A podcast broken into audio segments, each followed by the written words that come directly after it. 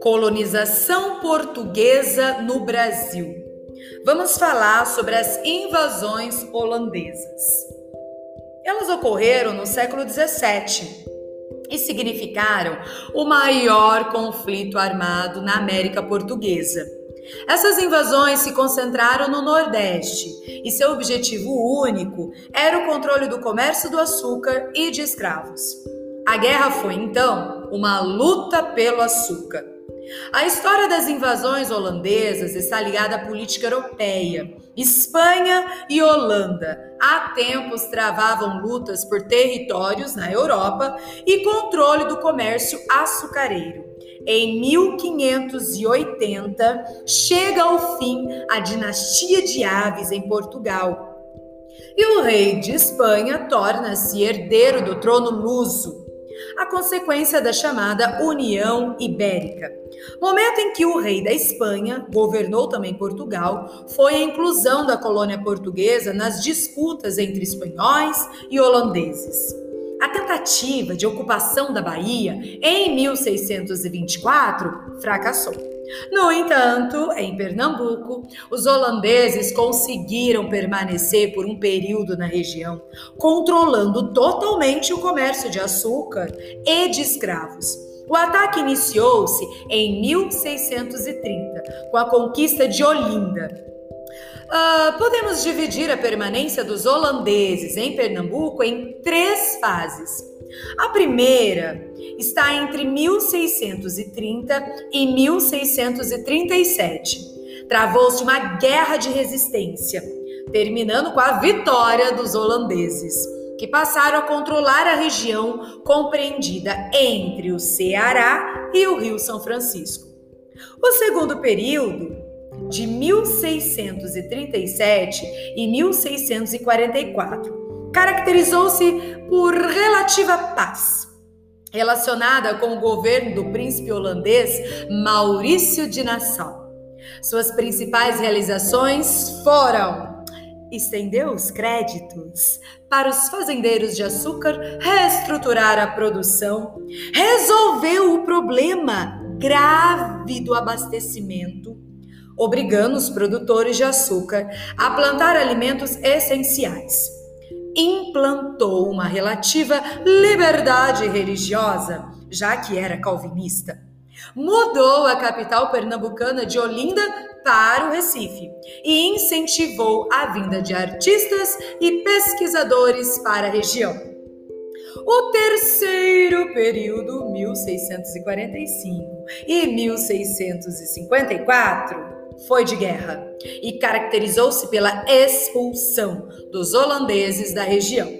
Em 1640, o trono português passou para as mãos de Dom João IV, pondo fim à dominação espanhola no país. No entanto, as guerras contra os holandeses continuaram. Pernambuco foi o principal foco de revoltas contra os invasores. O objetivo em comum de expulsar os holandeses incentivou toda a população local. E em 1654, os invasores foram expulsos definitivamente de solo pernambucano.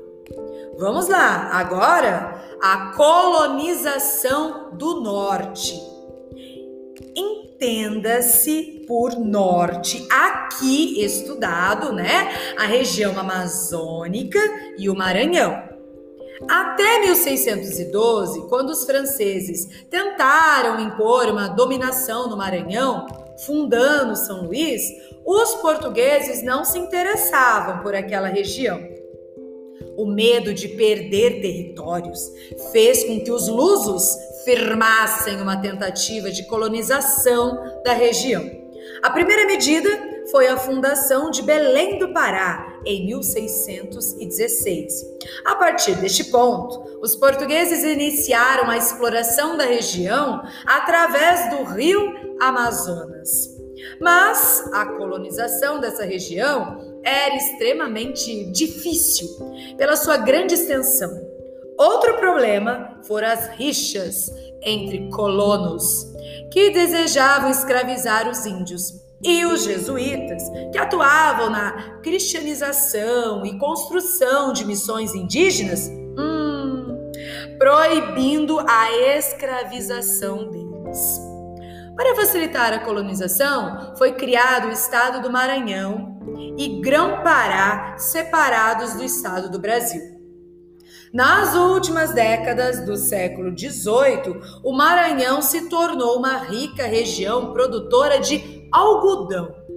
No entanto, o que prevaleceu foi a exploração dos produtos da floresta, chamados de drogas do sertão, como a baunilha e, sobretudo, o cacau nativo, colhido por índios e mestiços ao longo dos rios e trazido até Belém. Agora, a colonização do Sudeste e Centro-Sul é as bandeiras. É nosso foco dessa conversa. A ocupação do Sudeste começou pelo litoral com a fundação de São Vicente, a primeira vila da América Portuguesa, em 1532. O grande número de índios na região fez com que os padres José de Anchieta e Manuel da Nóbrega subissem a Serra do Mar até chegarem ao Planalto de Piratininga, onde em 1554 fundaram o povoado de São Paulo, convertido em vila em 1561. Junto com os jesuítas vieram os colonizadores, também interessados nos índios, no entanto, com objetivos bem diversos dos padres. Assim como no norte, na capitania de São Vicente, também houve disputas entre colonizadores e jesuítas pois aqueles desejavam a escravização dos índios. Já os últimos eram contrários à escravização e favoráveis à criação das chamadas missões.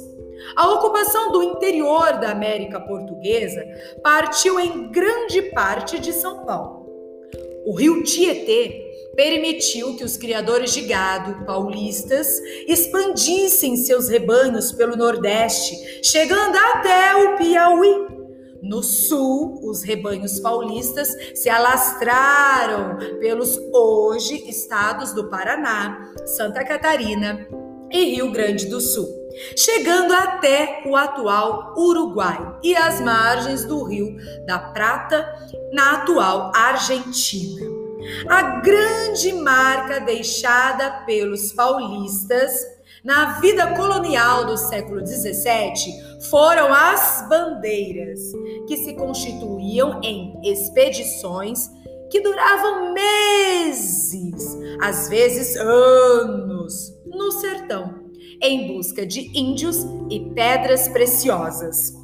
As bandeiras tomaram direção de Minas Gerais, Mato Grosso, Goiás e a região onde se localizavam as missões indígenas, organizada pelos jesuítas na região de Guaíra, situada no oeste do atual estado do Paraná. A expedição de Raposo Tavares, que atacou Guaíra, possuía 69 brancos, 900 mamelucos e mais de 2 mil índios. Para termos uma ideia da grandeza dessas viagens, Raposo Tavares percorreu cerca de 12 mil quilômetros entre 1648 e 1652. Foi do Paraguai até Belém do Pará, passando pelos Andes. No entanto, vale destacar que os bandeirantes eram homens rústicos e simples. Dificilmente utilizavam armas de fogo, preferindo arco e flecha. Caminhavam descalços e usavam roupas leves e simples, pois em suas andanças pelas matas a agilidade era essencial para o seu sucesso.